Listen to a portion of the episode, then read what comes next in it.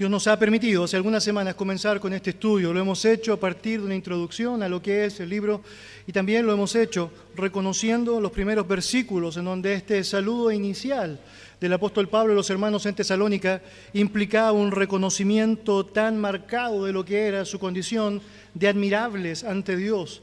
Porque con el poco tiempo que llevaban en la fe, con el poco tiempo que, hubiesen, que habían ocupado para ser instruidos en el Señor, por la poca oportunidad que Pablo tuvo de estar allá al principio, lo cierto es que aún así ellos estuvieron disponibles para atender, asimilar y prácticamente estar disponibles de manera instantánea a obedecer lo que el Señor les había enseñado.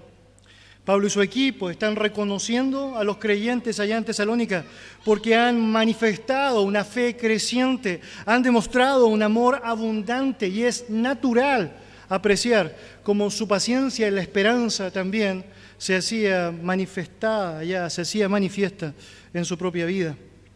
Cuando vemos todas estas virtudes que son reconocidas en aquella iglesia y notamos que se encuentran enmarcadas dentro de un tiempo de gran oprobio y tribulación, eso dignifica mucho más lo que significa su condición. Es porque de manera muy palpable ellos están dispuestos a sufrir persecuciones, oprobio y tribulaciones por causa de Cristo y aún no decaen, sino más bien perseveran en las prácticas y las virtudes del creyente. Al finalizar aquella porción en la cual estuvimos la semana recién pasada, que abarcó los versículos 3 al 5, Pablo anima a los hermanos señalándoles que el justo juicio de Dios está siendo utilizado y está siendo manifestado por medio aún de las tribulaciones que ellos estaban recibiendo.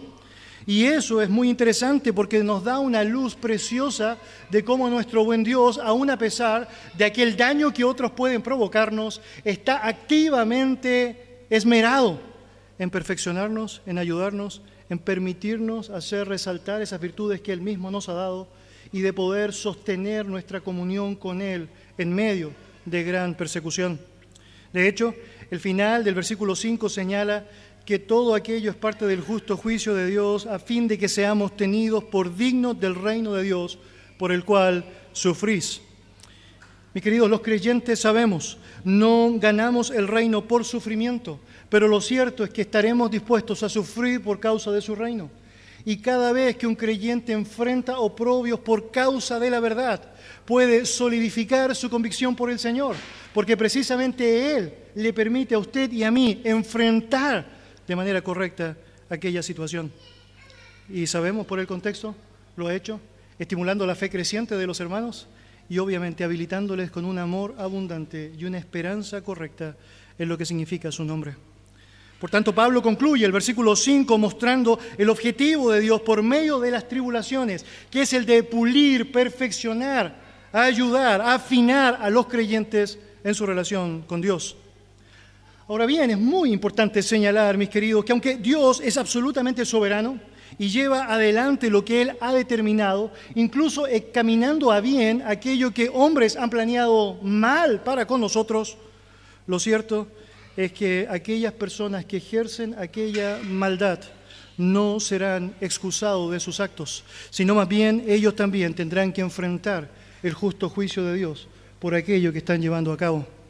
Y lo que Dios nos va a permitir hacer a nosotros en esta jornada es poder notar cómo esa justicia perfecta que Él posee se manifiesta no tan solo en ayudar a los creyentes a ser pulidos en medio de gran adversidad, sino también juzgando de manera completa a aquellos que serán un instrumento de dolor para los creyentes, para los cristianos, no solo de la historia tesalónica, sino de lo largo de la historia del cristianismo.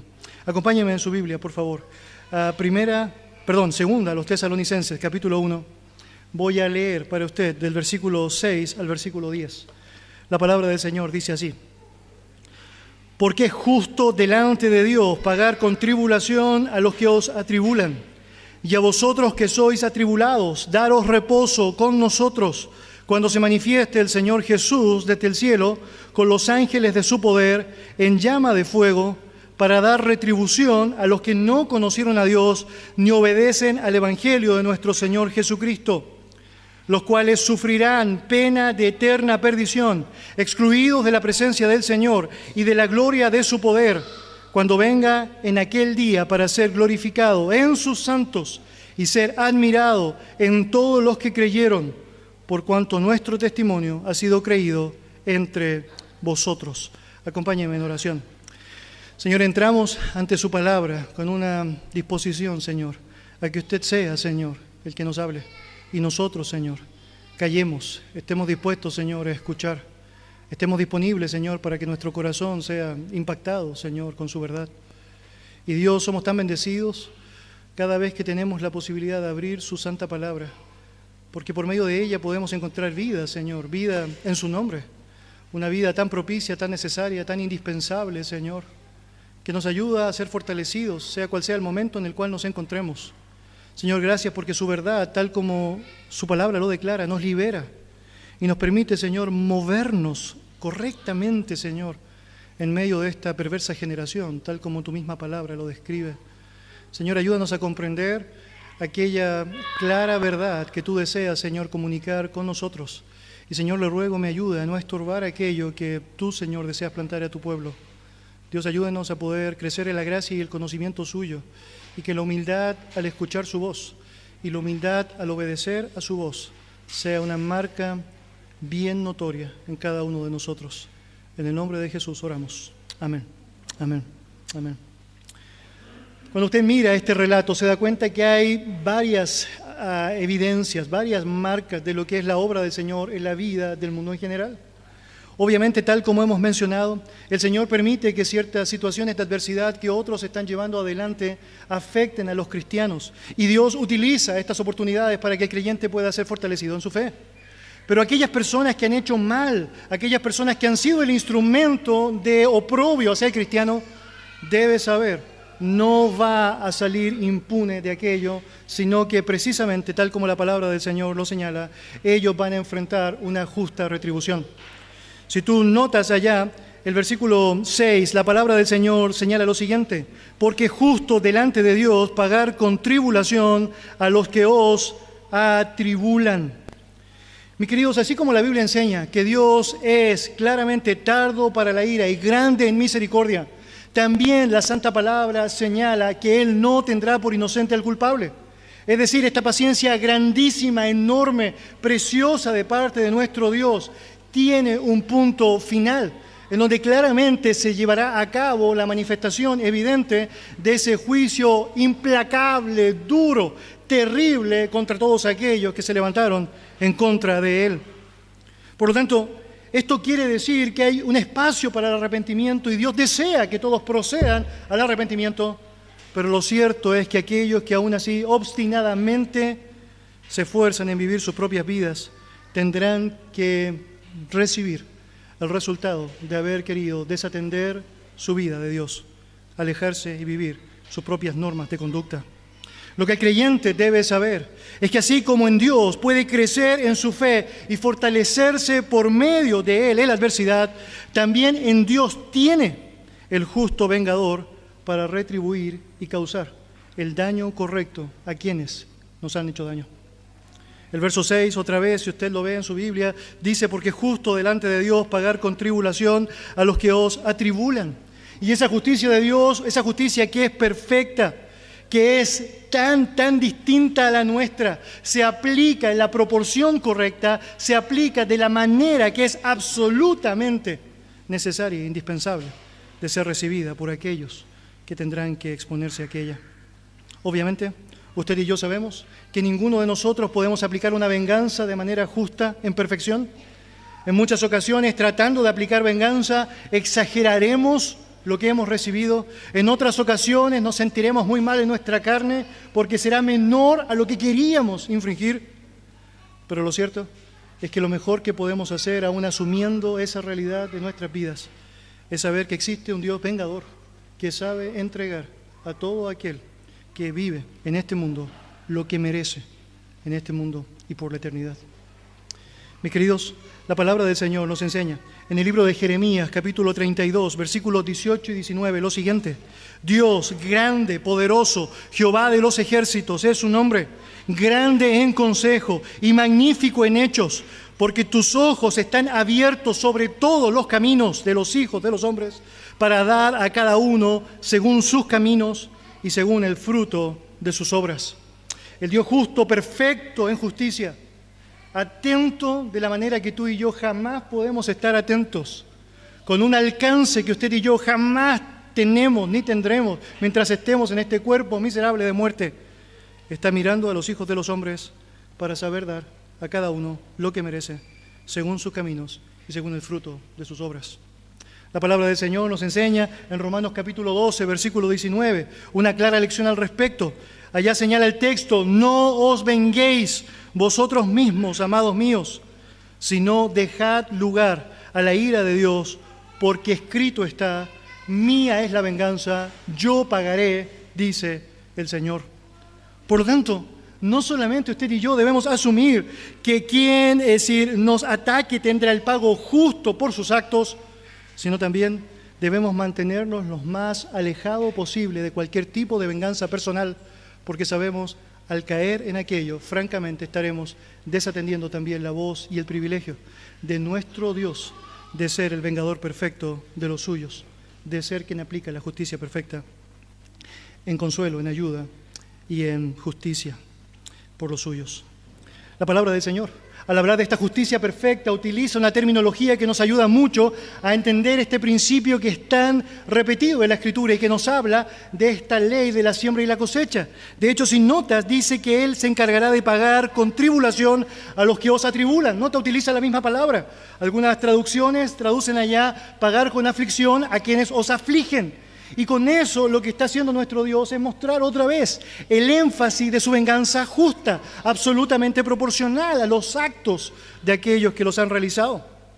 De hecho, cuando tú miras esa palabra allá para, pagar, eh, habla de un término que se utiliza como devolver a cambio, como repercutir, pagar o restituir. Y la enseñanza bíblica es bien marcada en relación a este principio que será general y que será claramente manifestado en la aplicación de su justicia.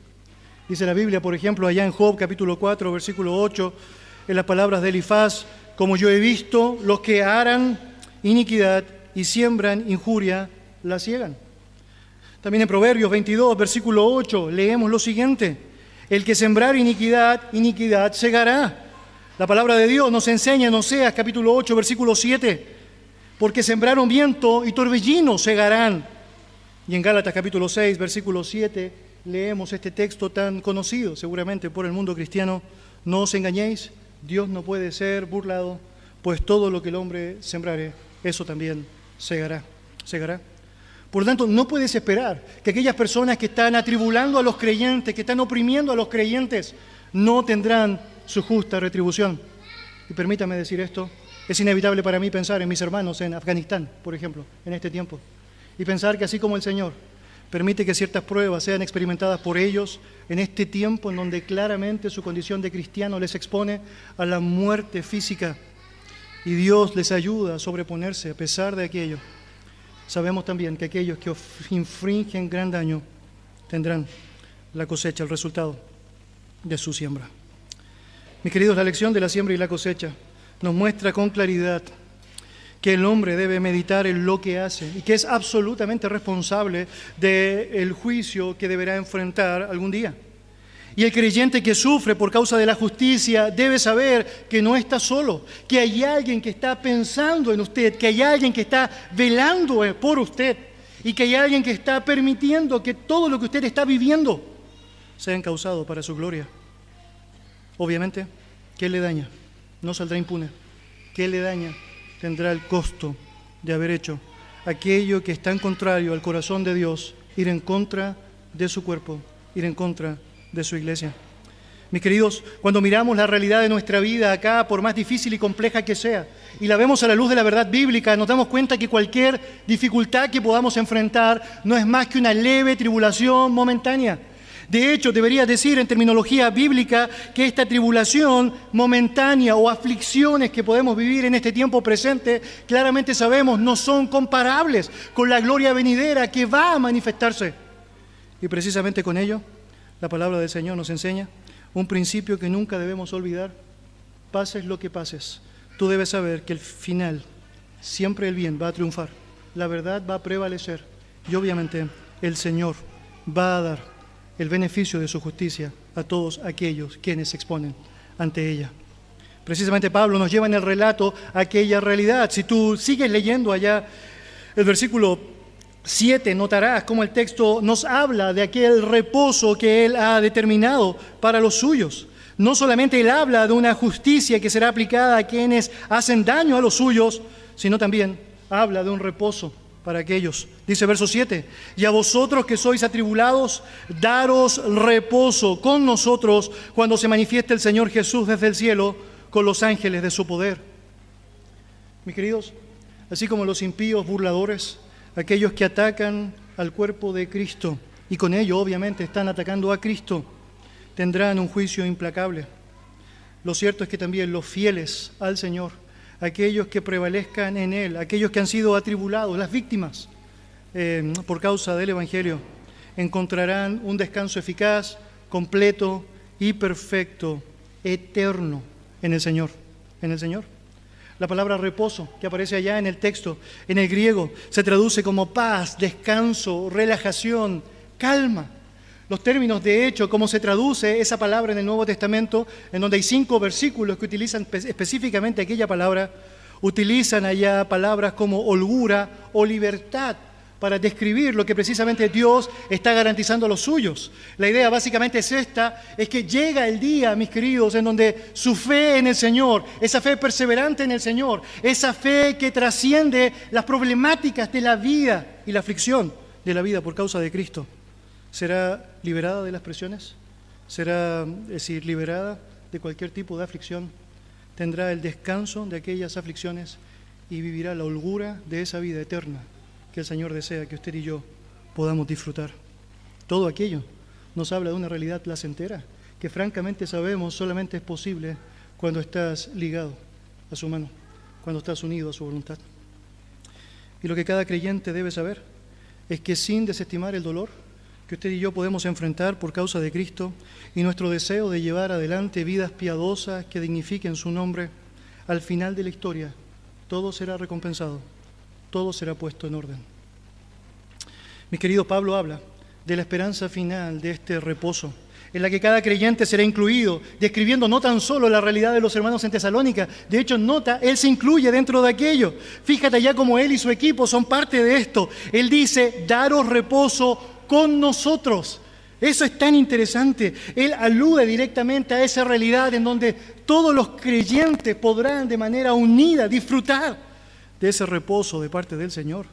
Y eso es muy alentador, tan alentador como mirar las historias de aquellos hombres de la Biblia que han estado dispuestos a padecer por su fe y ser tenidos por dignos de la causa y el nombre de nuestro Señor. Hemos cantado en un par de ocasiones, ¿o no? Las voces de quienes ayer confiaron en su provisión, aliento son en nuestro caminar hasta estar con Él por siempre. Y cuando usted y yo tenemos el privilegio de mirar a aquellos que han depositado su fe en el Señor y han estado dispuestos a sufrir aflicciones por causa de su nombre, y podemos notar ese eterno peso de gloria, usted y yo somos estimulados para avanzar y reconocer que un día este mal acabará el bien se manifestará por completo y usted y yo por los siglos de los siglos gozaremos del reposo divino. La Biblia nos enseña que la salvación es un reposo. Tenemos textos bíblicos que nos hablan específicamente de aquello. La palabra del Señor también nos dice que la muerte en Cristo significa un reposo. Es porque claramente, es decir, en la presencia del Señor, donde están todos aquellos que obviamente dejan esta esfera terrenal en Cristo, sabemos pueden encontrar delicias a su diestra para siempre. Pero también la palabra del Señor nos dice que hay otro momento en donde hay un reposo. Y de hecho ese es el momento que describe el apóstol Pablo en el texto. Si usted va otra vez al versículo 7, notará que continúa señalando el texto que aquel reposo que se dará para ellos y para todos los demás, como dice Pablo, será cuando se manifieste el Señor Jesús desde el cielo con los ángeles de su poder. Y es porque allí, mis queridos, los salvos del antiguo pacto, tanto como los creyentes que han sido arrebatados por Cristo y quienes reconozcan a Jesús durante el tiempo de la tribulación, tendrán el privilegio precioso de poder encontrar un reposo en lo que será esa restauración de la tierra. Mis queridos, cuando usted lee la escritura, se da cuenta, por ejemplo, que en Daniel capítulo 12, versículos 1 al 3, la palabra del Señor dice que en ese momento, luego de la venida de Cristo, en el tiempo de este refrigerio que será el reino del Señor en la tierra, los santos del Antiguo Testamento y los santos que murieron en la tribulación serán resucitados. La palabra del Señor también dice que aquellos que han sido arrebatados antes de la tribulación vendrán con Cristo en su segunda venida y estarán precisamente allá en aquel momento. Pero también la palabra del Señor dice que aquellos que en la tribulación reconocerán a Cristo y sabemos habrán personas de toda lengua, de toda tribu, de toda nación que lo hará, tendrá el privilegio de encontrarse con todo el resto y poder enfrentar ese momento precioso en donde se dará inicio a lo que será ese reposo conjunto que sabemos el Señor ha establecido. No deja de ser impresionante la conexión bíblica cuando tú notas allá la descripción de ese momento de la segunda venida que describe acá el libro en Tesalónica. Nuestro texto nos señala que el Señor vendrá, si tú sigues la lectura allá, versículo 7, desde el cielo con los ángeles de su poder. Y sabemos que hay muchos, muchos textos escatológicos que hablan precisamente de esa venida del Señor en gloria con los ángeles de su poder quienes sabemos son el instrumento divino para llevar a la práctica todo aquello que el Señor ha establecido en sus propósitos. Si simplemente usted quiere mirar una referencia a aquello, puede notar Mateo capítulo 16, versículo 27, que señala, porque el Hijo del Hombre ha de venir en la gloria de su Padre con sus ángeles y entonces recompensará a cada persona según lo que haya hecho. Es decir, Cristo viene en su segunda venida sus ángeles vienen con él y cuando eso sucede, dice allá, hay una recompensa a cada persona según lo que haya hecho. ¿Y qué es lo que sucederá, entre otras cosas allí? Según Mateo capítulo 24, versículo 31, dice lo siguiente, y enviará a esos mismos ángeles, dice el texto, con gran voz de trompeta y juntará a sus escogidos de los cuatro vientos, desde un extremo del cielo hasta el otro. ¿Qué van a hacer los ángeles que vienen con el Señor? Bueno, precisamente va a escoger, van a seleccionar, van a agrupar a todos los escogidos, aquellos que serán salvos de la tribulación. Y lo que hará con ellos será precisamente lo que la palabra del Señor nos indica, permitirles entrar a su reino, ese reino milenial que la palabra del Señor describe. O en terminología bíblica, según Mateo 25, versículo 34, para heredar el reino preparado para vosotros desde la fundación del mundo. Las palabras de Pablo allá descritas en Segunda a los Tesalonicenses, haciendo referencia a este tiempo en particular como uno de los tantos reposos que el cristiano puede disfrutar en el Señor. Ha sido un eco palpable de lo que también sabemos. Eh, la palabra del Señor por medio de Pedro describe en el libro de Hechos, capítulo 3, versículos 19 en adelante. Mire allá lo que la Biblia señala.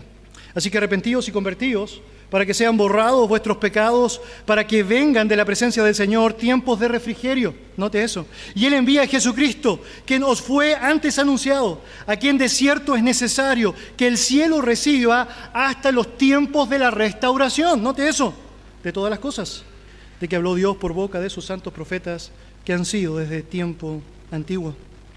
Llega el momento luego de la segunda venida de nuestro Señor, en donde se restaurarán todas las cosas. Esta tierra tendrá por fin el gobierno perfecto, el gobernante perfecto. Los suyos estarán ahí. Y todos los creyentes, todos los creyentes tendrán el privilegio de disfrutar de ese reposo precioso, precioso en el Señor. Todo será puesto en orden. Y luego de eso, proyectar de una manera preciosa lo que será el cielo nuevo y la tierra nueva por los siglos de los siglos avanzando y perseverando en aquella misma realidad. Pero mis queridos, así como la segunda venida de Cristo es el reposo para creyentes, se describe como un tiempo de refrigerio precioso para los creyentes. Lo cierto es que esos mismos ángeles que se encargarán de agrupar a los santos allá de la tribulación tienen otra misión y es la de reunir a los incrédulos para su juicio, para su juicio. La palabra del Señor nos indica allá en el libro de Mateo capítulo 13, versículos 41, 42 y luego 49 al 50, lo siguiente. Enviará el Hijo del Hombre a sus ángeles y recogerán de su reino a todos los que sirven de tropiezo y a los que hacen iniquidad y los echará en el horno de fuego. Allí será el lloro y el crujir de dientes. Así será el fin del siglo. Saldrán los ángeles y apartarán a los malos de entre los justos y los echarán al horno de fuego. Allí será el lloro y el crujir de dientes. es que en la venida del Señor, en su segunda venida a la tierra, estos dos eventos pasarán. Por un lado, todos los creyentes disfrutando del privilegio del reposo tan esperado y anhelado por aquellos que aún faltaban por recibirlo. Y por otro lado, todos los injustos que tendrán la justicia de Dios aplicada a sus vidas, lanzados al tormento, al horno de fuego, al lloro y el crujir de dientes. Y es inevitable. Tenemos que volver entonces a considerar este principio de la retribución. Mire allá, por favor, lo que la palabra del Señor enseña en el versículo 7 al 9 de 2 los Tesalonicenses 1. Acompáñame en su Biblia. El texto dice, y a vosotros que sois atribulados, daros reposo con nosotros cuando se manifieste el Señor Jesús desde el cielo con los ángeles de su poder, en llama de fuego para dar retribución a los que no conocieron a Dios ni obedecen al Evangelio de nuestro Señor Jesucristo los cuales sufrirán pena de eterna perdición, excluidos de la presencia del Señor y de la gloria de su poder. Mire, no es casualidad que precisamente la Biblia describa estos tiempos asociados a su segunda venida como días de retribución. De hecho, eso es lo que describe literalmente el libro de Lucas, capítulo 21, versículo 22. Y es porque en ese momento el Señor vendrá con sus ángeles de poder, dice el texto bíblico, y con llama de fuego, en llama de fuego. Aquella es una descripción bien nítida de lo que significa el juicio de Dios. No son pocos los pasajes que hablan del fuego como aquella actitud que refleja de manera palpable la indignación, la ira de Dios sobre aquellos que han ido en contra de su verdad. Un calor sofocante de fuego que nos habla de esa horrenda expectación de juicio que experimentarán todos aquellos que se resistieron a su verdad, se resistieron a su nombre. En aquel día tal como describe Mateo 25, versículos, es decir, 41 al 46, dirá a quienes le rechazaron, apartados de mí, malditos, al fuego eterno, preparado para el diablo y sus ángeles. La Biblia también dice allá, e irán estos al castigo eterno y los justos a la vida eterna. Mis queridos, tal como hemos aprendido, la justicia de Dios es perfecta y se aplicará dura y perfectamente a quienes realmente lo merecen. Nuestro texto describe a los receptores de ella como quienes no conocieron a Dios ni obedecieron el Evangelio de nuestro Señor Jesucristo. Y esto nos describe allá muy interesantemente dos grupos de personas que compartirán el juicio de parte de nuestro Dios. Por un lado tienes allá aquellas personas que no conocieron a Dios. Y esto es muy interesante porque cuando tú lees la Biblia te das cuenta que Romanos, por ejemplo, capítulo 1, dice que todo lo que de Dios se conoce, Dios lo manifestó. Por lo tanto, aquellos que no conocen a Dios no es por falta de evidencias, es por su ceguera, es por su indisposición a querer ver lo que es evidente. De hecho, la palabra del Señor dice que su eterno poder y deidad se hacen claramente visibles por medio de todo lo que ha sido creado. Los cielos cuentan la gloria de Dios, el firmamento anuncia la obra de sus manos. Por lo tanto, aún sin la palabra, civilizaciones enteras tuvieron el privilegio de conocer la existencia de un Dios vivo y verdadero. Pero aún así, prefirieron cambiar la gloria de Dios y entregarle imágenes de hombres, de cuadrúpedos, de reptiles. Prefirieron cambiar y suprimir la verdad de Dios por la maldad. Y obviamente ellos tendrán la justa retribución de sus actos. Pero no solo ellos sino también aquellos que tuvieron la revelación directa de parte de Dios, los que recibieron esa ley de Jehová que convierte el alma, los que escucharon de ese testimonio que hace fiel al sencillo. Y ellos, quienes son descritos en el texto como quienes niegan a obedecer el Evangelio de Jesucristo, también, también tendrán la justa retribución. Por haber sido tan palpable el hecho de conocer un mensaje que daba vida y que ellos prefirieron suprimir por una realidad de muerte eterna, por una realidad de muerte eterna. Mis queridos, llegará el momento en donde estas personas, aquellos que quisieron negar el conocimiento de Dios y aquellos que negaron abiertamente su evangelio, serán receptores de las palabras de nuestro Señor, que les dirá, nunca os conocí, apartados de mí, hacedores de maldad, hacedores de maldad. Mi querido, sea cual sea, el rechazo manifestado lo cierto es que llegarán ambos grupos al mismo destino. Mira lo que dice el versículo 9, por favor. Dice el texto, los cuales sufrirán pena de eterna perdición, excluidos de la presencia del Señor y de la gloria de su poder. la forma en cómo serán atribulados aquellos que han atribulado a los creyentes a lo largo de la historia y que han evidenciado por medio de aquello su indisposición a conocer a Dios y aceptar su mensaje, dice la palabra del Señor, será un castigo de eterna perdición. Y esto dice mucho en cuanto a la relación de la duración de este tormento que será aplicado. Usted sabrá, algunas personas andan allá diciendo que después de la muerte hay aniquilación, es decir, todo se acaba, terminó, no hay nada más. Pero eso no suena sensato con las palabras bíblicas, ¿o no? Castigo o pena, dice el texto, de eterna perdición, es decir, una constante de perdición, que tal como el texto bíblico refleja, es una ruina, es una destrucción permanente, la severidad de parte de Dios manifestándose permanente por la eternidad, por los siglos de los siglos, en aquellas personas que han decidido ir en contra de su verdad, que han decidido ir en contra de los cristianos. La palabra del Señor dice que esa situación, esa condición de castigo eterno, de castigo y pena eterna, tendrá características particulares. Mira, por ejemplo, el texto habla allá de la exclusión de la presencia del Señor. Y yo debería decir que lo más triste de tener que enfrentar el juicio de Dios es que sabes que ahora lo que viene es estar completamente separado de Él. Eso quita cualquier expectativa y esperanza en Él. Recordarás usted que tal como la Biblia enseña en el Salmo 16, es en su presencia que hay plenitud de gozo. Por lo tanto, lejos de su presencia no hay ninguna posibilidad de gozo. De hecho, no hay otra cosa que no, dice, que no sea lo que dice el texto que lloro y crujir de dientes, lamento tras lamento, dolor tras dolor, dolor tras dolor. Esta es la severidad de parte de nuestro Dios, la justa severidad de parte de nuestro Dios, y estarán excluidos de su presencia, pero no solo eso, estarán excluidos también de la gloria de su poder, tal como también señala el texto. Es decir, están obviamente eh, demostrando lo que francamente quisieron. La palabra del Señor dice que la luz vino al mundo, pero los hombres amaron más las tinieblas que la luz porque sus obras eran malas. Bueno, lo que querías eran las tinieblas, eso es lo que vas a tener. No hay ninguna expectativa de gloria de su poder. Lo único que puedes aspirar a disfrutar, lejos de Dios, es de las tinieblas que tanto amaste mientras estuviste acá. La siembra y la cosecha, la justa retribución. Y la palabra del Señor dice que en aquel lugar en el fuego del infierno. El humo de su tormento sube por los siglos de los siglos. Y Apocalipsis 14:11 dice, no tienen reposo ni de noche ni de día. Finalmente, el versículo 10 nos lleva a recordar una siguiente lección que nos habla sobre el reconocimiento, el reconocimiento de Dios. Mira, dice el texto en el versículo 10, cuando vengan aquel día para ser glorificado en sus santos y ser admirado en todos los que creyeron por cuanto nuestro testimonio ha sido creído entre vosotros. Mis amados, mire, la segunda venida del Señor será un momento en donde Cristo será glorificado. Obviamente, es decir, Él debe llevar la gloria por todo, porque merece la gloria por todo.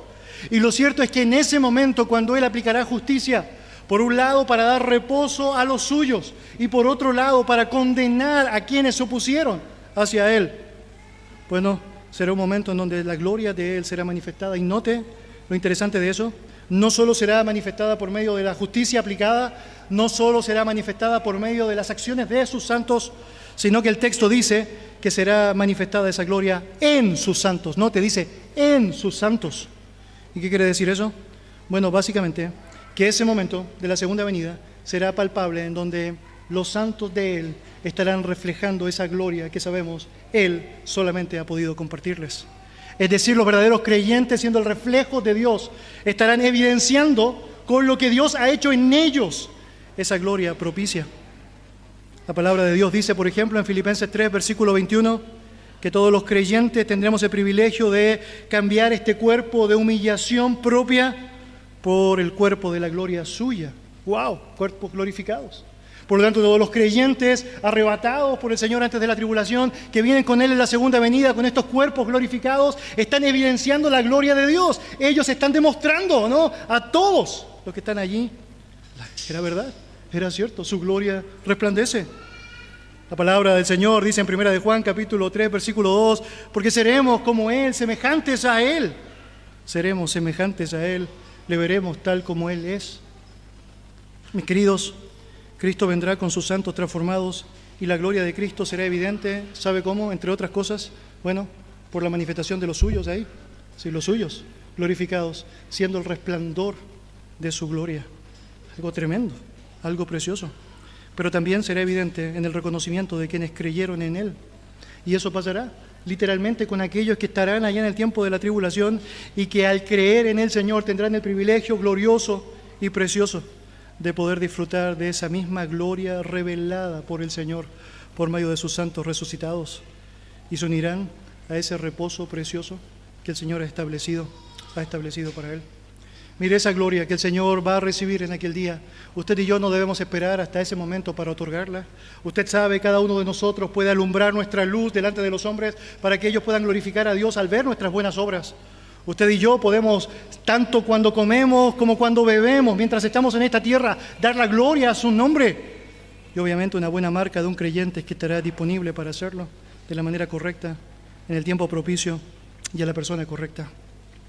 Mis queridos, Pablo termina dando por hecho que los hermanos en Tesalónica eran parte de aquellos que creían en el Señor, que confiaban en la salvación. De hecho, si tú miras otra vez al final del verso 10, dice, por cuanto nuestro testimonio ha sido creído entre vosotros. Por lo tanto, no tengo dudas, dice Pablo, de que ustedes serán receptores de ese precioso reposo, de que ustedes disfrutarán de lo que significa el día en donde todo será puesto en orden, en donde todo será puesto en el lugar donde corresponde. Mis amados, yo sé, nuestra carne débil, nuestra carne si falta, nuestra carne que no siempre está disponible, por el contrario, siempre está indispuesta para hacer todo aquello que agrada al Señor. Muchas veces resalta más de lo que debería. En muchas ocasiones nosotros pensamos que una buena cosa que podemos hacer es tratar de evitar cualquier tipo de persecución o tribulación y con eso lo que estamos haciendo es transgrediendo nuestra vida como cristianos. Tratamos de caerle bien al resto, aunque eso transgreda nuestras convicciones, aunque eso transgreda nuestra fe. Y la palabra del Señor dice, eso no es un buen ejercicio para ti y para mí. Es porque francamente los verdaderos creyentes estarán dispuestos a enfrentar esa tribulación que es necesaria que sea experimentada, esa Tribulación que es parte de aquellas personas que deciden vivir su vida piadosamente. Pero mi amado hermano, si decides vivir esa vida de manera correcta, déjeme decir, hay un reposo prometido, garantizado, glorioso y eterno que Dios ha preparado para nosotros. Y nada, pero nada de lo que usted pueda vivir en este mundo será comparable con aquello que el Señor ha determinado para usted y para mí. Por el contrario, aquellas personas que se obstinan a ir en contra de la verdad, aquellos que se obstinan a ir en contra de Cristo, aquellos como Pablo antes de ser un cristiano, que perseguía a la iglesia, que cuando Cristo lo enfrenta le dice, yo soy al que tú persigues, porque si persigues a la iglesia, persigues a Cristo, tendrán su justa retribución. ¿Amaron las tinieblas? Tinieblas tendrán. Amaron su propia vida. Esa propia vida será la que tendrán. Mis queridos, que Dios nos ayude a poder afianzarnos en su verdad, para vivir la vida digna que Él espera y para estar disponibles para comunicar esas verdades que el Señor quiere que usted y yo compartamos con los otros, para que ellos también puedan disfrutar a través de su creencia en Cristo como su Señor y Salvador personal, del reposo glorioso y eterno que solo Él puede dar. Acompáñame en oración. Señor, gracias por su palabra. Nos bendice enormemente, Señor, el tenerla. Y Señor, honramos su nombre por darnos claridad y luz, Señor, en relación a aquello que tú has planeado, Señor. Dios, no somos dignos de recibir, Señor, tanto de parte tuya. Y Señor, la salvación, la esperanza eterna, Señor, y tantas otras cosas que han sido determinadas en tu palabra, el ser reyes y sacerdotes, Señor. Es impresionante ser embajadores tuyos, Señor, en medio de esta generación. Señor, el ser parte de un linaje especial, Señor, es algo increíble, Padre, y no sabemos, Señor, no lo merecemos. Señor, pero aún no solo eso, nos has dado la oportunidad de ser avisados, Señor, de tener verdad, Señor, que trasciende nuestra propia realidad temporal, Señor, va más allá, Señor. Estamos hablando de aquella eternidad que tú has puesto en nuestros corazones, Señor, y que nos habla de que un día, Señor, todo será puesto en orden, Padre. Y te damos tantas gracias por eso, Señor. Ayúdanos no solo a darte la gloria en aquel momento, sino, Señor, hacerlo como debemos en este momento y de la forma que tú esperas. Dar la gloria de vida a tu nombre. En Jesús oramos agradecidos. Amén.